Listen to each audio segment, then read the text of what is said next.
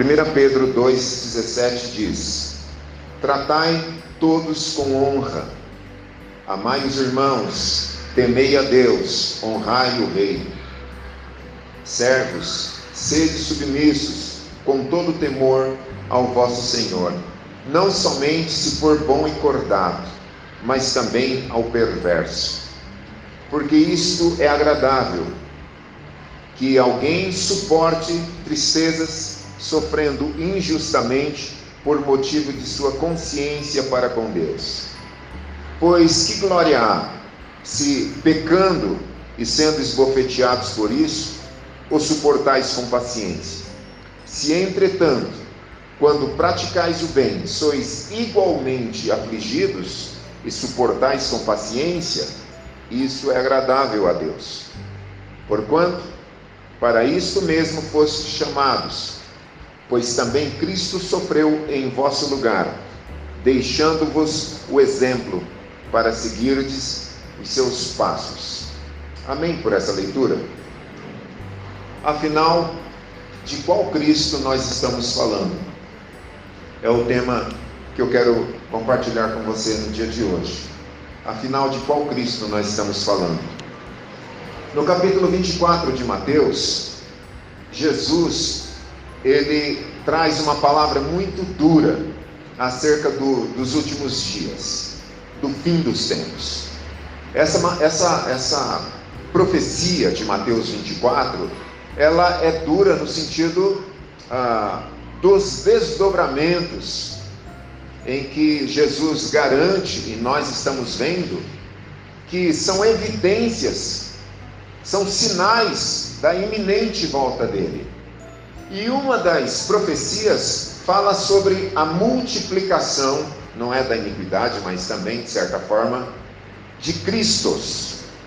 Jesus disse que nos últimos dias apareceriam muitos Cristos.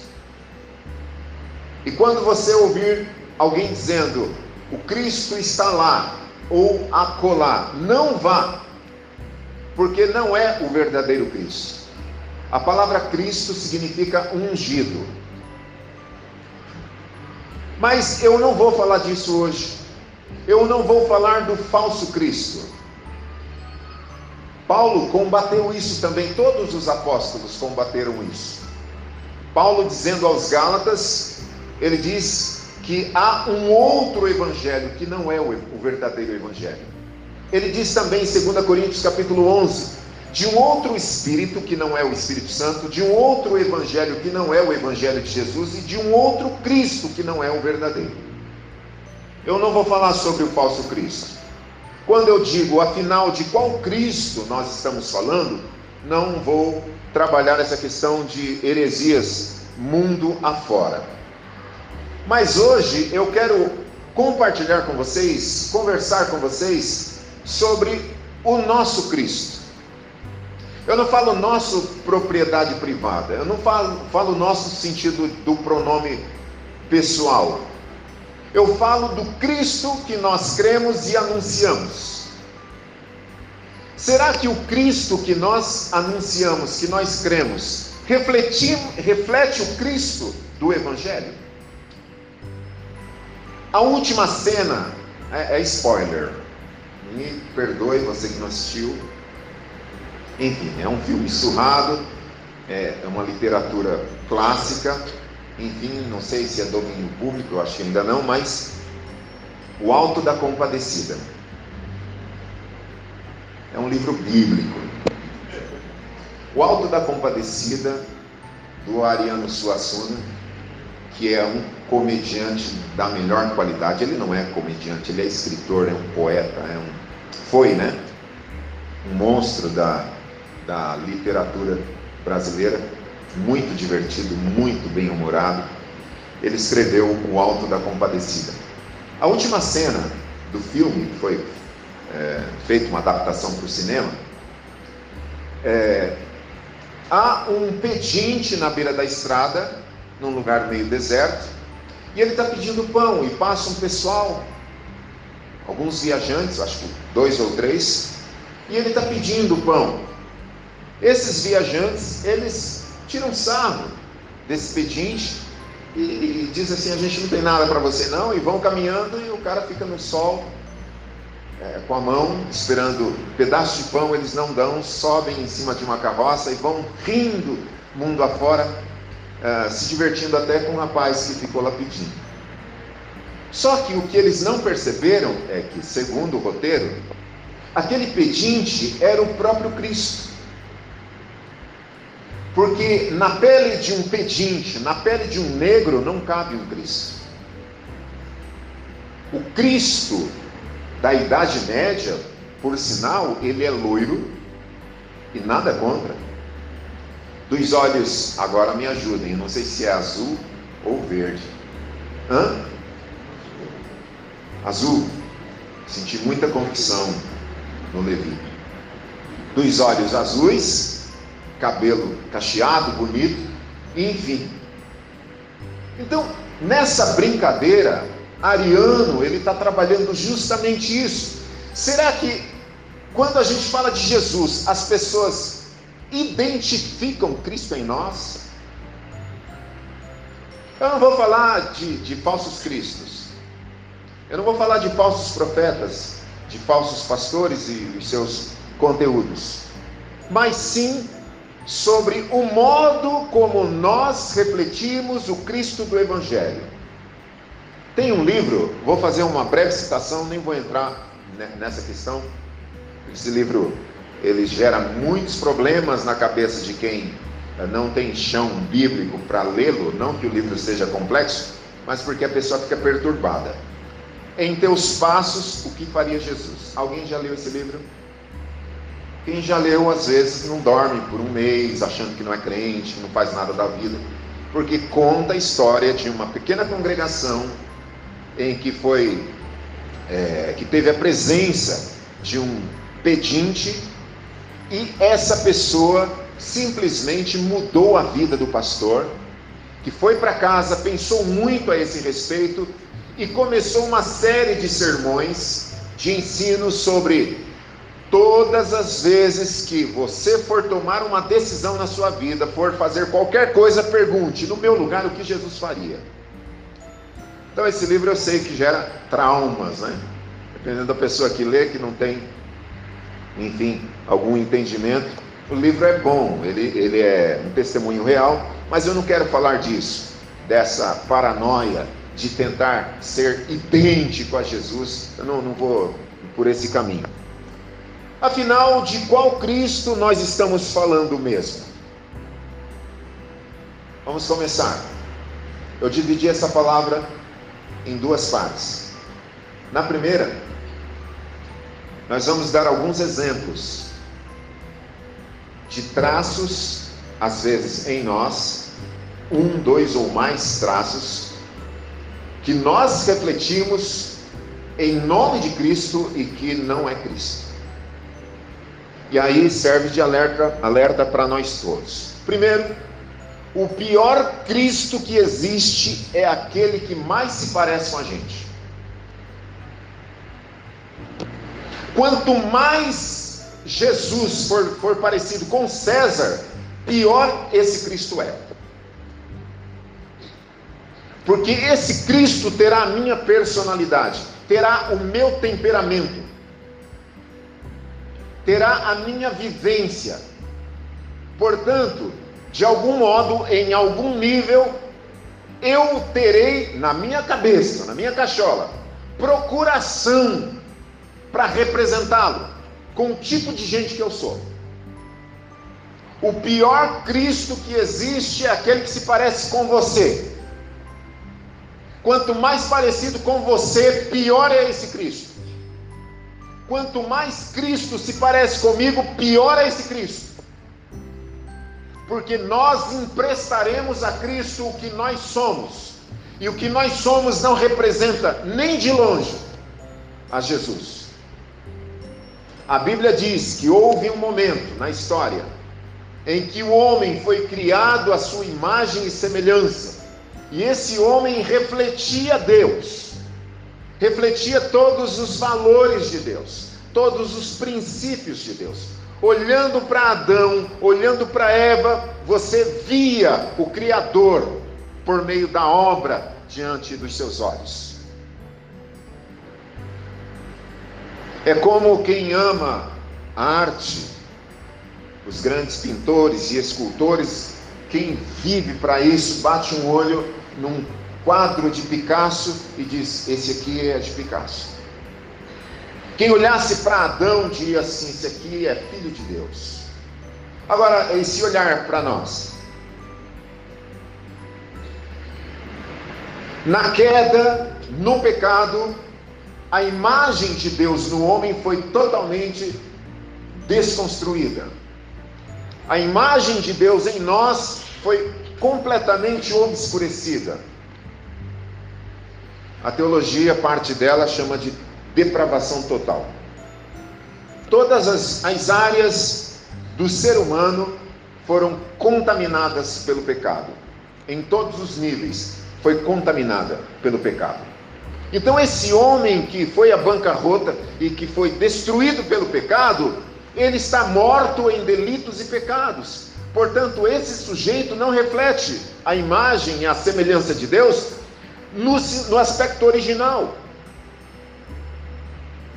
Porque se você olhar uma pessoa completamente desfigurada, ou vamos deixar essa pessoa desfigurada, vamos olhar para nós mesmos. Se de repente os traços do Pai amado refletem na nossa vida, como disse Paulo aos Efésios, capítulo 5, versículo 1. Sede, pois, imitadores de Deus como filhos amados. Primeiro, o pior Cristo que existe é aquele que se parece com a gente. Em Romanos capítulo 2, versículo 24, palavras de Paulo aos Romanos, mas é uma citação do profeta Isaías.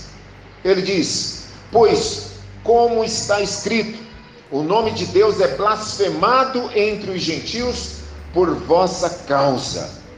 Em outras palavras, muita gente, muita gente não crê na existência de Deus, muita gente não crê em Jesus por minha causa. O meu testemunho faz com que as pessoas duvidem que Deus existe. existe. As pessoas olham para mim e dizem assim: Você acha que Deus existe? Esse cara fala que Deus existe, mas olha para a vida dele. Então, quando eu, quando eu digo, afinal, de qual Cristo nós estamos falando? É Cristo em nós a esperança da glória ou Cristo apenas retoricamente? Segundo lugar, cuide para não emprestar seu tom a Cristo. Quanto mais Cristo se parece comigo, pior para ele e pior para todo mundo que está comigo. E quanto mais Cristo se parece comigo, ele vai ter que assimilar os meus trejeitos, ele vai ter que assimilar os meus tiques, ele vai ter que assimilar os meus cacuetes. E aí, quando eu falar, ele vai ter que ter o meu tom e não o dele. Então, muitas das vezes, é como eu ouvi hoje, conversando com a pastora, ela falando de um exemplo que ela ouviu de uma determinada pregadora, falando sobre depressão, né?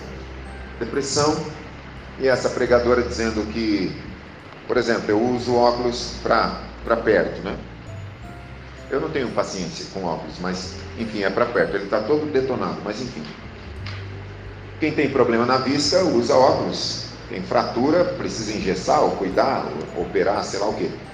E a depressão, enquanto uma doença, como não pode ser vista, você fala assim: ah, não tenho depressão, ou que vergonha a pessoa ter depressão. Isso é ignorância. Depressão é uma doença e precisa de tratamento médico.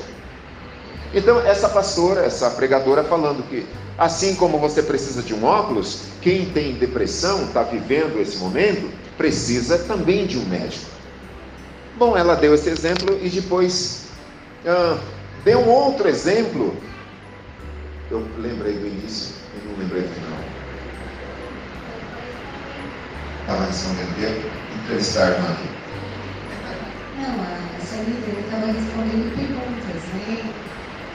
Aí perguntaram se ela, tinha, já, se ela já tinha tido depressão, ela já disse que sim, da mesma, até a mesma fala que eu sempre uso, né? Uh, se ela tem problema, eu preciso ir da dentista, ela vai, da mesma forma, se é uma questão é, da, da mente, precisa ir ao psiquiatra. E a próxima pergunta era, é, o que você acha da mulher usar calça comprida? Calça, não respeito da calça comprida, né? Antigo, né? Usar calça. Ela falou assim, acredito que a mulher precisa se vestir adequadamente, então precisa estar de, de estilo de saia. O que esse testemunho me faz entender é que essa irmã, nessa segunda pergunta, emprestou a Jesus a opinião dela. É uma opinião, sim. Primeira questão: depressão é doença? Claro que é doença. Que bom, porque existem pregadores por aí que dizem que depressão é demônio. É ignorância isso. E a mulher usar calça comprida, aí eu acho que não. Ou seja, ela emprestou a Jesus uma opinião dela. Segundo lugar, Cuide para não emprestar seu tom a Cristo. É um cuidado que a gente tem que ter o tempo todo, gente. Que Jesus não pede a nossa opinião, não. A gente, a boca não dá para a gente. Terceiro lugar, não empreste seu temperamento a Cristo. Irmãos, essa coisa de temperamento é muito delicado. É muito delicado, gente. O apóstolo Pedro, que é o texto que a gente no final vai trabalhar aqui, ele era sanguíneo, ele era colérico, ele era arretado, ele não levava desaforo para casa, ele ia de 8 a 800 sem passar pelo 80. Comigo é assim, bateu, levou. Eu não, eu, era assim, desse jeito. Então, muitas vezes, Jesus precisou conter, precisou repreender Pedro, de tão temperamental que ele era ele, ele dizia assim: Eu estou para o que der e vier, depois negava. Ele, ele saía do barco e andava sobre as águas e afundava. Ele jurava lealdade e, e cortava a orelha de quem contrariasse o mestre. Então, Pedro é esse cara que emprestou durante três anos e pouco o temperamento dele a Cristo. Na cabeça do Pedro, Jesus, algumas vezes, era muito devagar. Eu, eu, tenho certeza que algumas vezes Pedro foi para casa neurótico, dizendo assim: Cara, por que, que ele não enfiou a mão na cara desse sujeito? Como pode ter paciência? Queridos, para vocês terem noção da taxa de paciência desses discípulos em treinamento, era zero, ao ponto de não suportarem as crianças acessarem Jesus. Aí você vê que tipo de gente era essa turma. Eles emprestavam a Cristo o temperamento deles, não suporto criança, eu acho que Jesus também não. Olha só isso aqui, Lucas 9, versículo 52. E enviou Jesus à sua frente mensageiros, indo estes, entraram num povoado samaritano para lhe fazer os preparativos.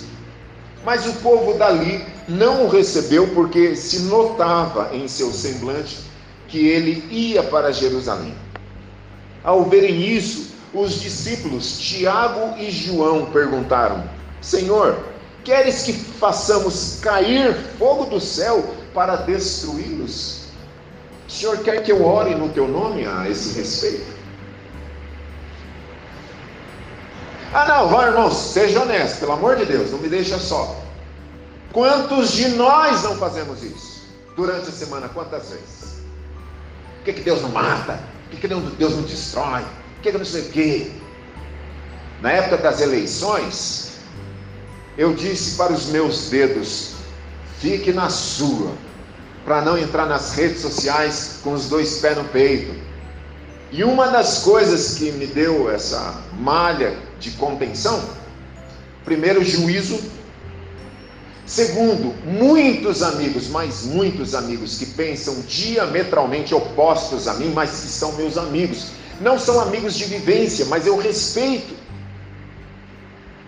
Aí você vai querer, em nome de tal candidato ou de tal posicionamento, brigar com todo mundo, criar inferno. Porque Jesus, que Jesus? Você, mané. Então a gente pensa que Jesus é nervosinho que nem a gente.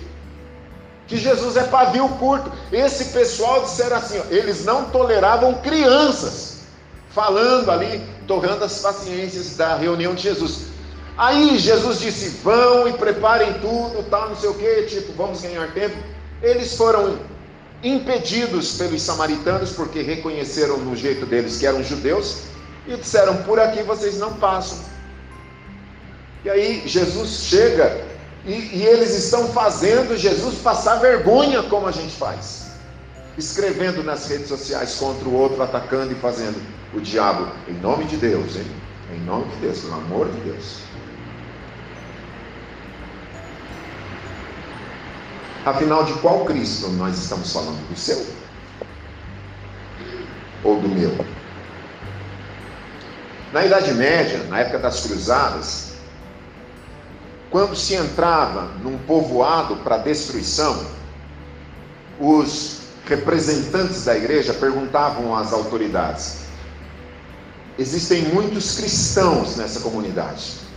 Vocês não querem primeiro selecionar quem é cristão para que a gente mate os outros que não são? As autoridades diziam assim: deixe que Deus selecione depois. Em outras palavras, pode matar, é em nome de Deus. Terceiro, não empreste seu temperamento a Cristo. Às vezes a gente pensa que é autoridade, não é? Não, é você que é sem noção mesmo. Não, mas é em nome de Jesus. Não é em nome de Jesus, não. Você está falando por si mesmo. Terceiro, afinal de qual Cristo nós estamos falando? Terceiro não é quarto agora, né? Não empreste sua cosmovisão tacanha a Cristo. Cosmovisão é o jeito que a gente enxerga o mundo, interpreta o mundo, faz a leitura do que está acontecendo à nossa volta ou de uma maneira abrangente, universal, enfim.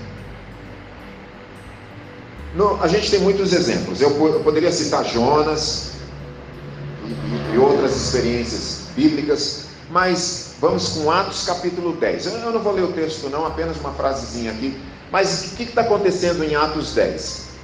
Pedro tem uma experiência fantástica, né, gloriosa, um grande lençol, que a maioria aqui se lembra. Era Deus dizendo assim: Ó, oh, o meu reino agora será manifestado a todos os povos. Lembra Apocalipse? De todas as tribos, povos e raças.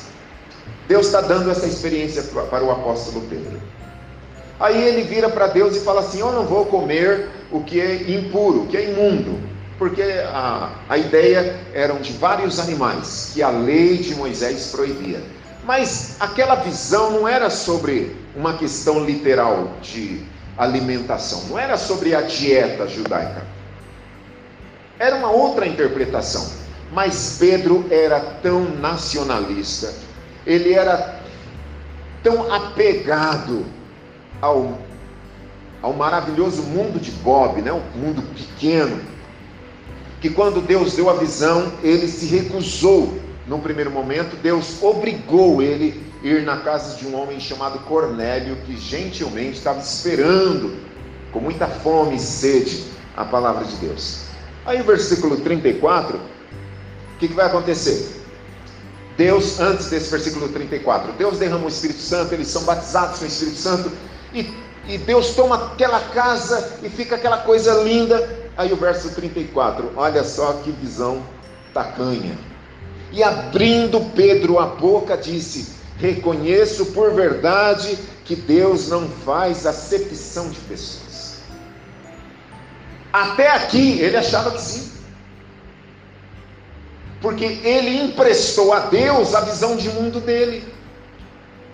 Por isso que pregar é uma coisa muito delicada. Para mim é uma missão assim absurdamente delicada. Porque eu devo tomar cuidado com o meu filtro.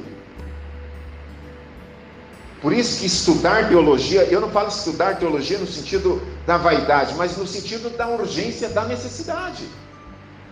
Para não falar bobagem e para não impor ao texto o que o texto se nega a dizer. O nome disso é exegese. Exegese é sacar do texto o que o texto está dizendo.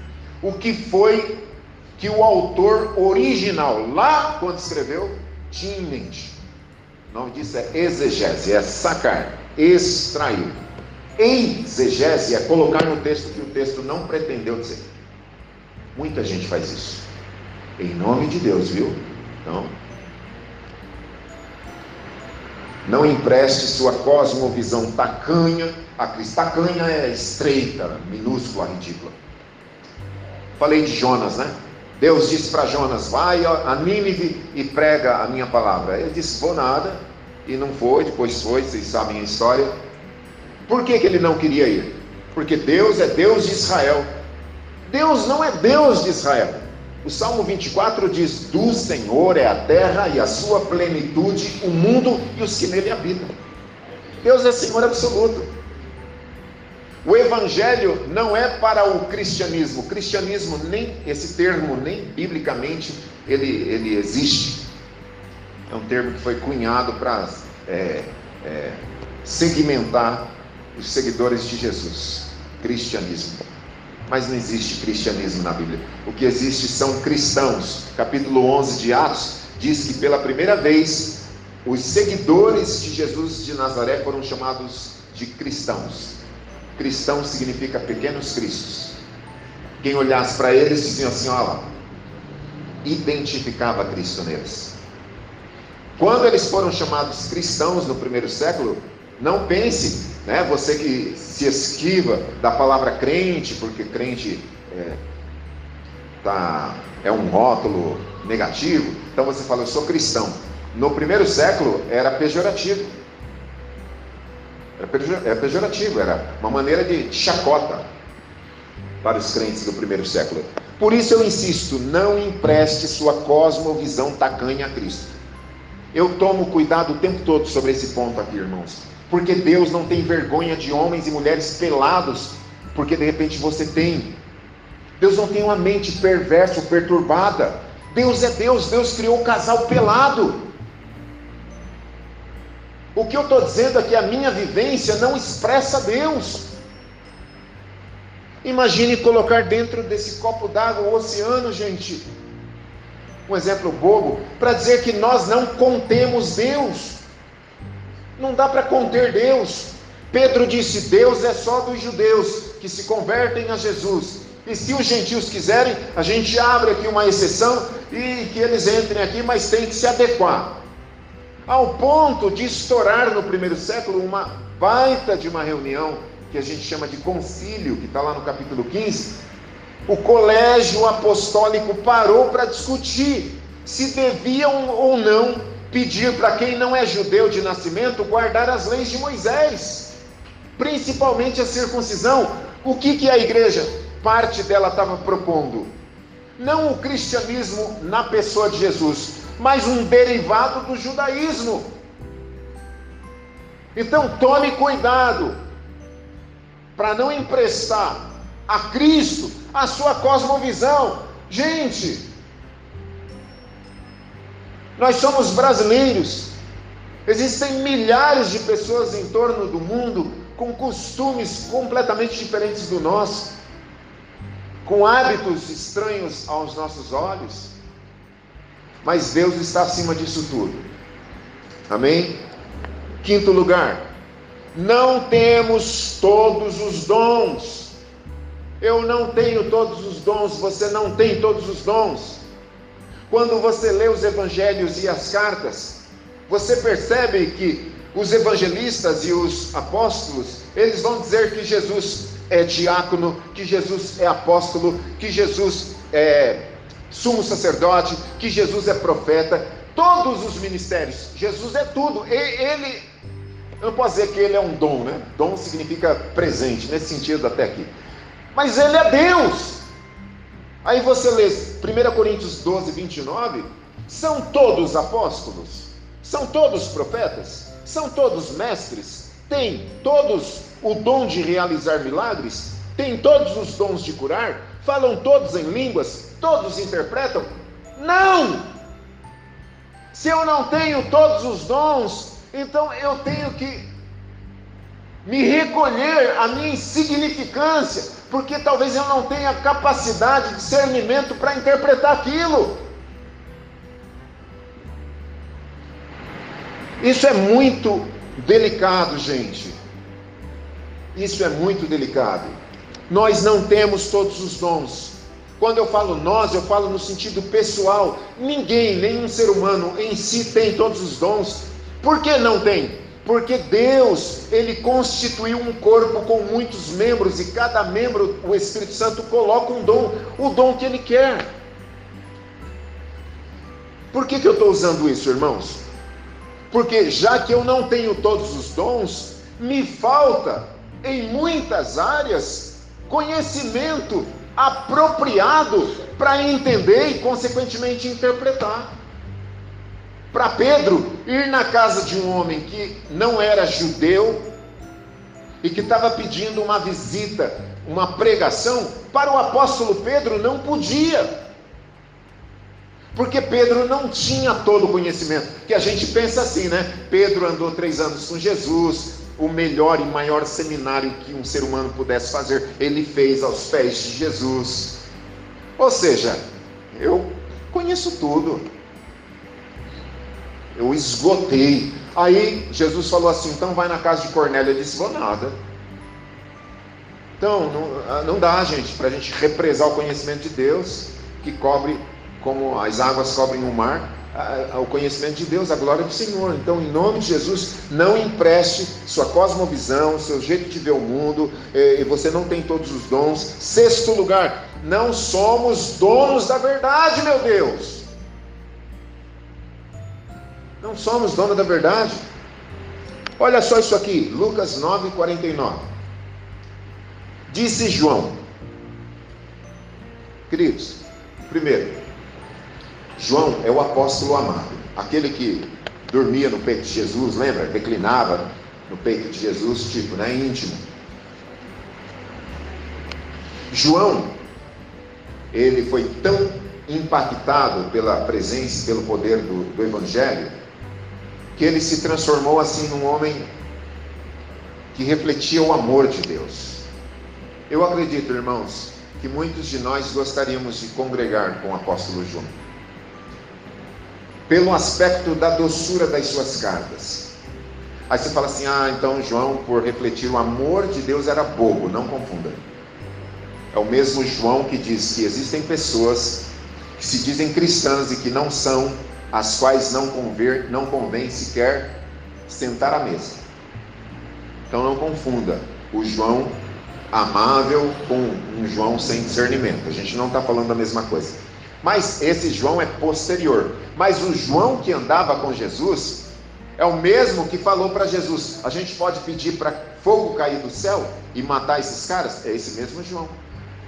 Sabe qual era o apelido deles na vizinhança que eles moravam? Ele e o irmão dele? filhos do trovão, de tão temperamentais que eles eram.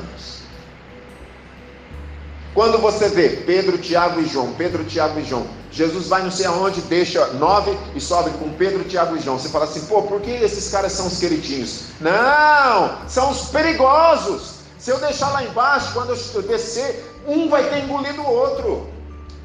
Pedro, Tiago e João andavam ali do lado de Jesus, porque se Jesus desgrudasse, do lado eles criavam o inferno, imagina. Olha aqui, a gente mira no Pedro, né? Sempre o Pedro e o Judas, o, o, o, Tomé que fica estigmatizado. Mas veja esse João aqui. Eu quero malhar esse João hoje, em nome de Jesus. Estou emprestando a minha autoridade a Deus.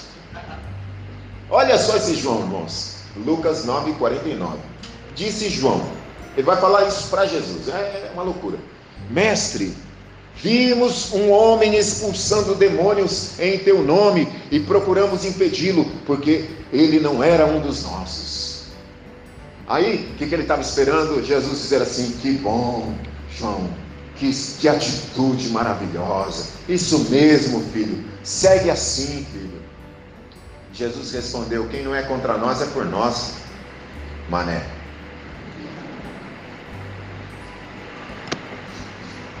Poxa, mas não anda com a gente, não é da Assembleia de Deus,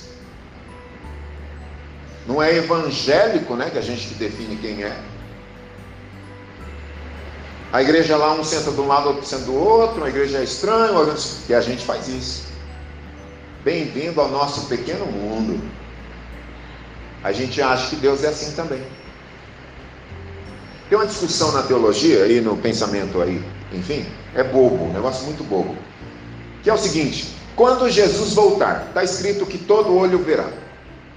Então, muitos teólogos dizem que com o advento da tecnologia, significa dizer que para todo olho ver no Oriente e no Ocidente ao mesmo tempo, a tecnologia será é, utilizada. Eu, eu, eu, eu não acredito nisso, gente. Eu não acredito que o Deus que criou todas as coisas se servirá dessa bobagem criada pelo ser humano e, e pedir licença para a Microsoft. Ah, você está de brincadeira isso. É, mas como faz? De um lado do outro do planeta. Ah, você está falando do, do seu Deus, né? Que o Deus da Bíblia não é desse tamanho aí, não. Um cientista norte-americano pediu para Deus a compreensão da criação, que ele estava matutando sobre a criação, Big Bang e os seus derivados. E o Espírito Santo falou para ele assim: Eu não posso falar sobre isso com você. Ele disse: Mas eu, eu desejo ter conhecimento, o mínimo que eu pudesse sobre isso. Deus disse: Nunca vou falar isso com você. Mas eu vou abrir o seu entendimento para que você estude o amendoim. Ele descobriu mais de 100 propriedades do amendoim. É Deus brincando com a gente. Agora, eu estou com vontade de emprestar o meu temperamento a Deus, nesse momento, por exemplo. Eu diria assim, então, vá plantar batata. Eu diria. Mas Deus não é assim. Tudo para dizer que nós não somos donos da verdade. A verdade é uma pessoa, é Jesus, não o nosso códigozinho de regra. Jesus, esse cara não nos segue, olha o jeitão dele. Jesus fala assim: Você acha que eu não te conheço por dentro? Acho que eu não sei qual é o seu avesso? Acho que eu não sei como é que você é em casa? É assim: o lugar mais difícil de ser crente é em casa, irmãos. Em casa. Em casa o pau quebra, um enfrenta o outro. Depois no domingo a gente se arruma e vem aqui dar glória a Deus. Mas em casa, às vezes, a esposa é o demônio, o esposo é o capeta, os filhos endiabrados. No domingo à tarde a gente junta todo mundo e vem bonitinho, Doriana total, dá glórias a Deus. Aí os vizinhos falam assim: Eu não quero ir para o diabo dessa igreja, porque eu não quero ficar desse jeito. Que eu conheço muitos crentes que antes de ser crente era muito mais feliz que depois que virou crente, né? Que eles falam virou. O que, que significa isso? Que esse não é o Cristo do Evangelho. Jesus disse: que vocês façam tudo com excelência para que, vendo as suas boas obras, glorifiquem o Pai. As pessoas ao olharem para nós dizem assim: caramba, eu não acredito em Deus, não, mas acho bonito esse pessoal aí, eles creem. É basicamente isso. Aqui, não somos dono da verdade, o João tentando é, barrar um pregador do evangelho que não seguia Jesus, aqui é o Cristo institucionalizado que a gente acredita que Cristo ele tem a nossa identidade ministerial, é mais ou menos isso. Sete, não amamos como Deus. Nós não amamos como Deus, irmãos. Ninguém ama, aqui ninguém ama como Deus. Ninguém ama como Deus. Na Índia, uma missionária contou a parábola do filho pródigo. E quando ela terminou de contar, as pessoas abandonaram o recinto, revoltadas. Porque naquela cultura, um filho que trata o pai daquela maneira devia ser morto. E essa parábola é bíblica. É Deus dizendo assim: quero ver um pai amar como eu. Quero ver uma mãe amar como eu. A tal ponto de Deus ser tão diferente da gente, que Deus tem prazer na morte do justo, mas não tem prazer na morte do ímpio. Enquanto eu e você torcemos para que morra algumas pessoas da, da vida pública, né? De determinado partido, para ser mais quase que, enfim. Deus fala assim: que bom que, que eu sou Deus. Irmãos, deixa eu dizer uma coisa a vocês: nós somos mais ruins do que a gente imagina. Charles Spurgeon. Se falam mal de você, não liga não, você é pior do que eles pensam.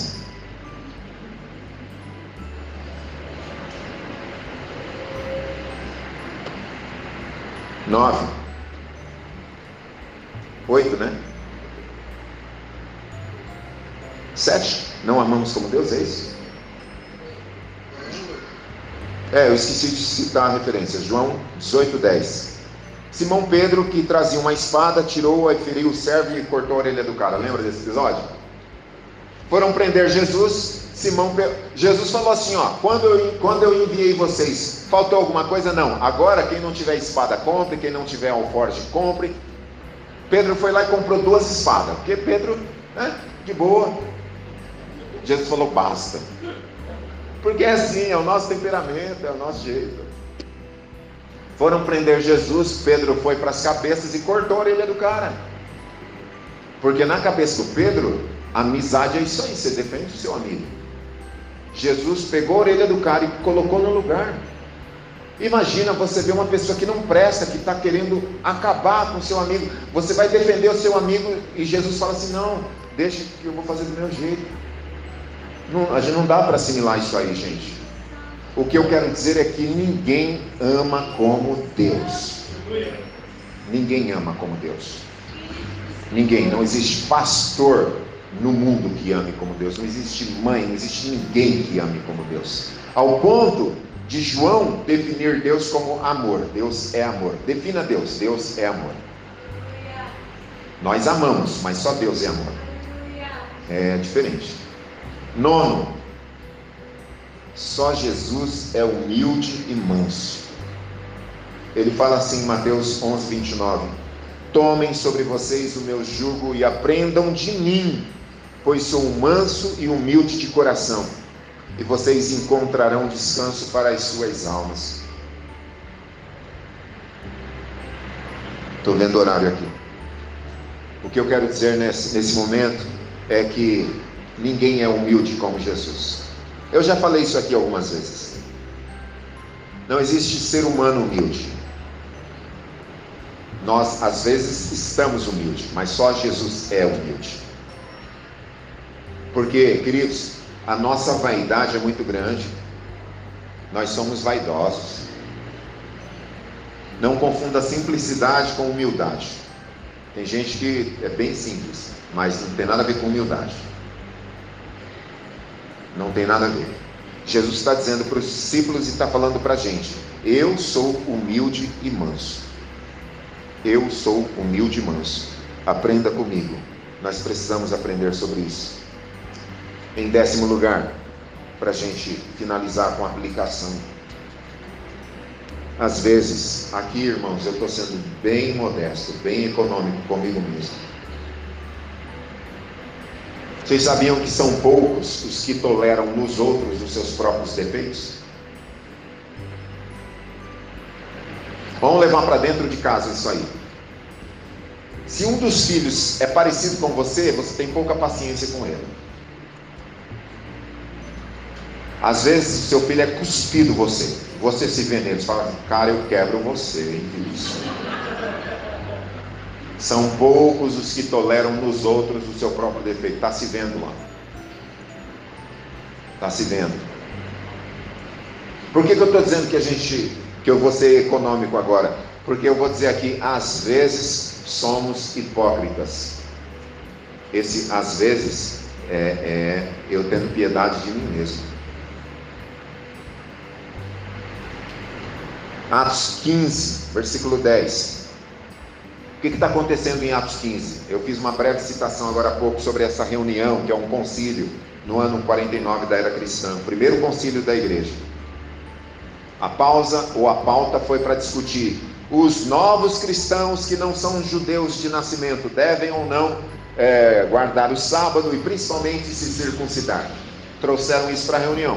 A ideia era converter ah, os novos crentes em judeus, depois cristãos. Era a ideia deles. E teve uma pressão muito forte nessa reunião para que todo mundo concordasse. Vocês viram o debate ontem no Senado e, sexta e ontem? Vocês viram algum, algumas coisas, né? Uma coisa bem ordeira, bem civilizada, enfim. Olhem para cá, gente. Nessa reunião aqui do capítulo 15 de Atos, Lucas ele, ele, ele exerce a função de um, secretário, de um secretário de convenção. Ele vai fazer as, as anotações, porque ele é o historiador que está fazendo a narração, ou o registro. Ele diz assim, quando começa a reunião: E houve um pequeno desentendimento.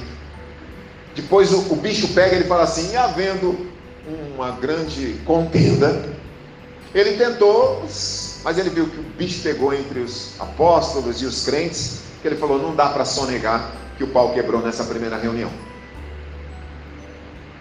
Irmãos, eu ouvi isso há mais de 20 anos atrás e eu guardo para mim. Na igreja tem de tudo, até crente de verdade.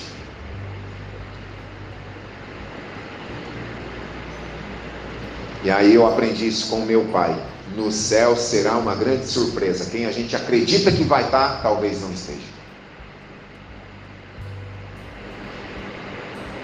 Quem a gente tem certeza que não vai estar, talvez esteja. Aí você vê a bondade de Deus, né? Porque chegando lá você vê aquela irmã que você dizia assim: Ah, Senhor, mata, Senhor, mata. Vocês vão cantar no mesmo coral. Ai, Deus é muito lindo, gente.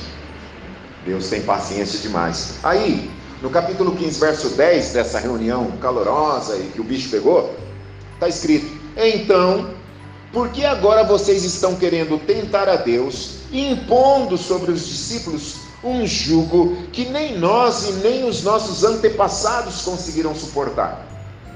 O apóstolo Pedro, que era um dos líderes principais do colegiado, quando começou a pressão que os novos crentes têm que andar assim, como praticamente um judeu, Pedro tomou a palavra e falou assim: Por que, que vocês querem que eles façam uma coisa que nem os nossos pais fizeram e nem a gente? Nós somos mais hipócritas do que a gente imagina. Novamente, Charles Spurgeon. A mentira em nossa verdade, a impureza na nossa pureza, a pecado até na nossa santidade. Enquanto nós vivermos aqui, irmãos, nós estamos contaminados. Por isso que o exercício da pregação é um negócio muito delicado, porque passa, se a gente não tomar cuidado, pelo, nosso, pelo filtro da nossa vivência. E aí, dependendo da vivência, a gente acaba interpretando.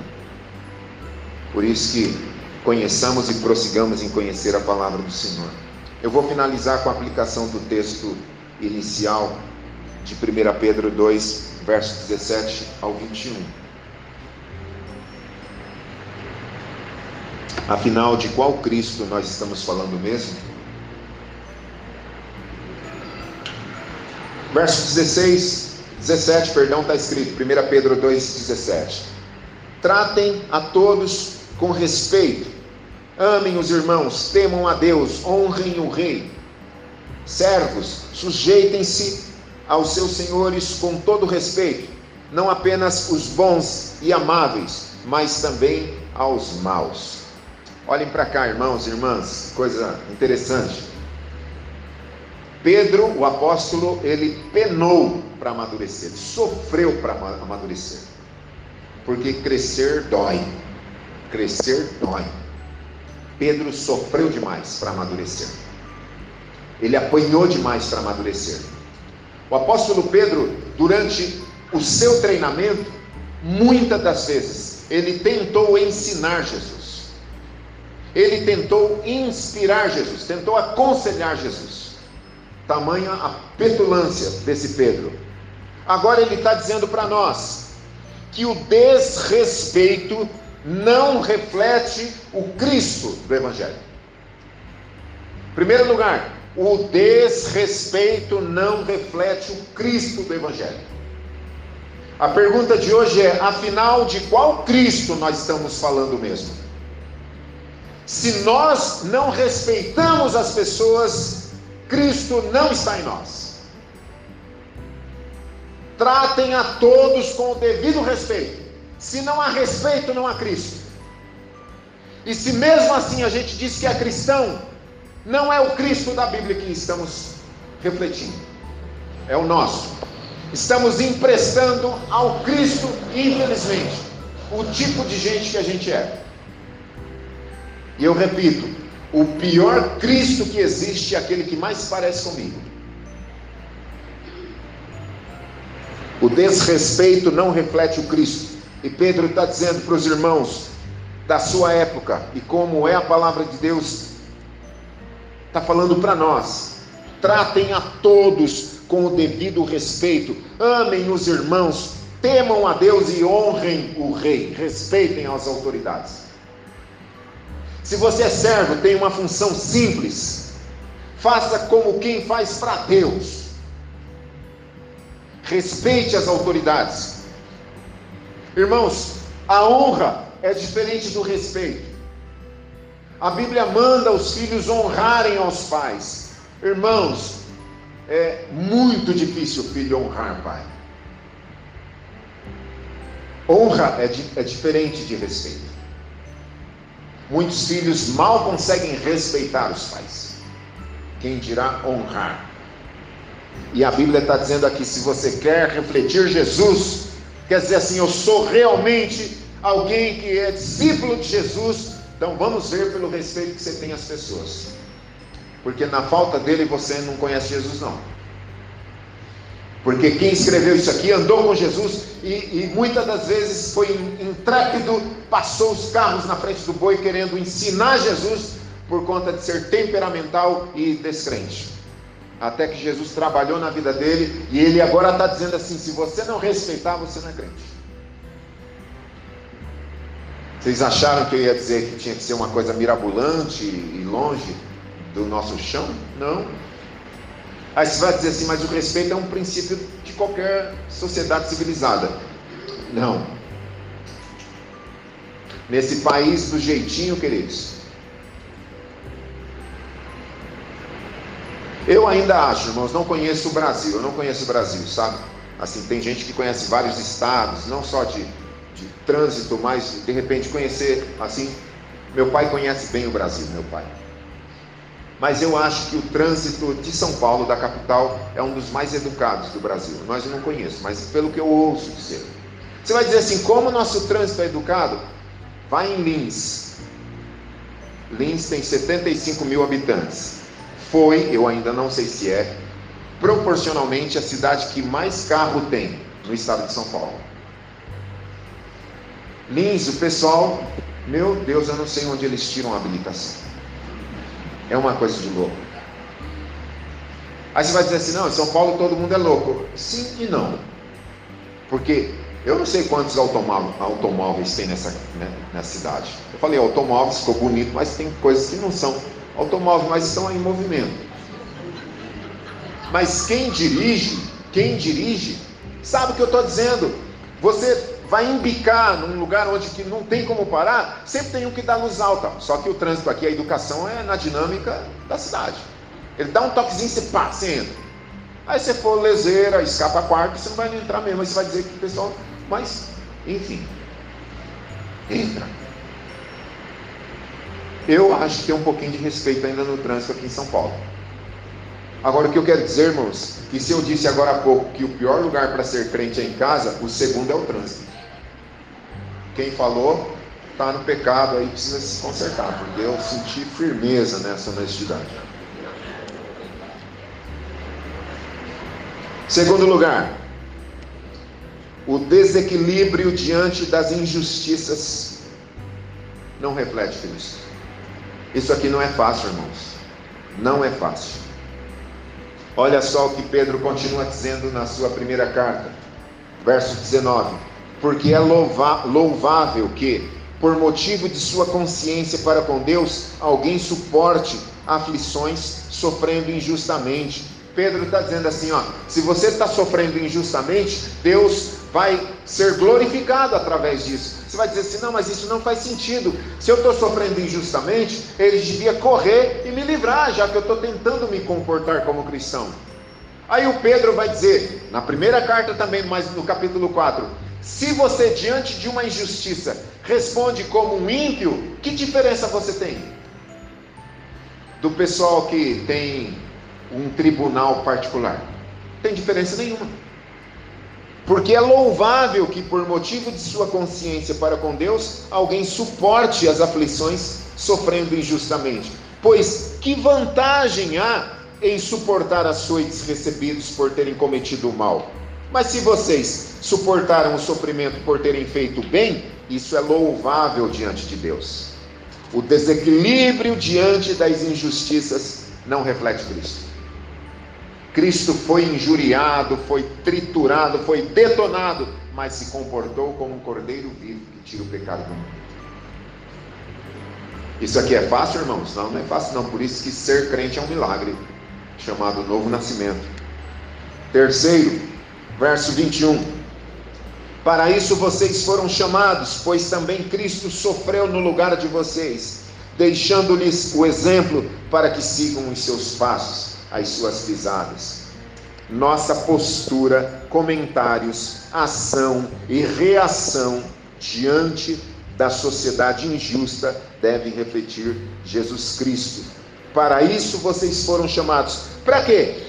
Para que assim como Cristo se comportou, você se comporte.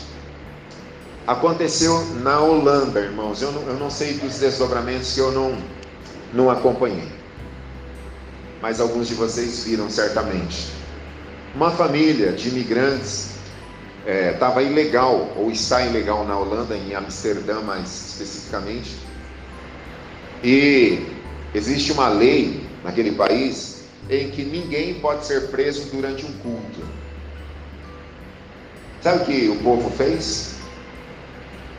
Os pastores daquela cidade se reuniram e começaram um culto que eu não sei se já terminou estava há 1.500 horas funcionando esse culto, para que a polícia não entrasse e tirasse a família dali. O nome disso é Evangelho. Ah, as autoridades de Amsterdã se mobilizaram para afrouxar e negociar e ajudar essa família de alguma, de alguma maneira. Paulo diz: Cristo em nós é a esperança da glória. Quando Cristo está em nós, a gente vê e fala e se comporta de uma maneira diferente. Quando Pedro pegou a espada e foi para a cabeça acertar o rapaz, ah, Cristo não estava na vida do Pedro. Ele estava do lado de Jesus, mas Cristo não estava nele. Ele estava emprestando o temperamento dele para Jesus, mas aquilo não é cristianismo. Agora, esse mesmo Pedro, ele está dizendo: para isso vocês foram chamados. Para quê? Como Cristo sofreu no lugar de vocês, Deixando o exemplo, nós devemos seguir os passos de Jesus. Em último lugar, verso 21, repetindo esse versículo: Para isso vocês foram chamados, pois também Cristo sofreu no lugar de vocês, deixando-lhes deixando exemplo para que sigam os seus passos. Em último lugar, não queira ser mais crente que Jesus. Eu conheço algumas pessoas, irmãos, que são mais crentes que Jesus, que querem ser mais santas que Jesus, mais justas que Jesus. Olha o que Pedro está dizendo: siga as pisadas de Jesus. Por que, que ele está falando isso? Porque quando ele estava sendo treinado, ele não seguia as pisadas, ele sempre estava com o carro na frente dos bois. Jesus dizia: Volta, Pedro, volta. Cansou de passar vergonha, cansou de dar vexame. Por quê? Porque achava que Jesus era muito moroso, era muito devagar, não via as coisas, não percebia as coisas. Se fosse eu, ah, se fosse eu. Isso não é cristianismo, isso é você. Afinal, de qual Cristo nós estamos falando mesmo? Nas palavras de Mahatma Gandhi, foi um imitador de Jesus, Gandhi hinduísta. Ele não foi cristão, foi hinduísta. Mas ele disse: Eu admiro o vosso Cristo, mas o vosso cristianismo. Querido, Olhe para cá em nome de Jesus. Deixa o bispo aí. Olhe para cá. A pergunta que a gente tem que levar para casa é a seguinte: será que a gente reflete o Cristo da Bíblia ou o Cristo que a gente reflete é a gente mesmo e boa? Será que eu estou querendo inspirar Jesus, querendo, é, como que fala?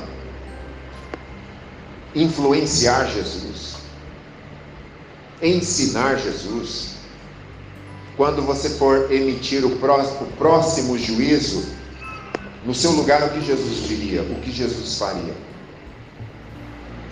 Quando a gente for apontar, o que Jesus faria? Quando pegaram a mulher no ato da infidelidade, Jesus não livrou aquela mulher, porque a lei mandava matar. Jesus disse assim: está liberado, pode matá-la. Por que, que ninguém matou? Porque ele disse: quem não tiver pecado, que atire a primeira pedra. Estava liberado, só que nenhum de nós temos autoridade.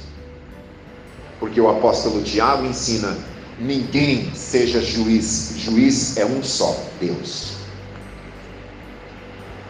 O pior Cristo que existe é aquele que se parece com você, comigo.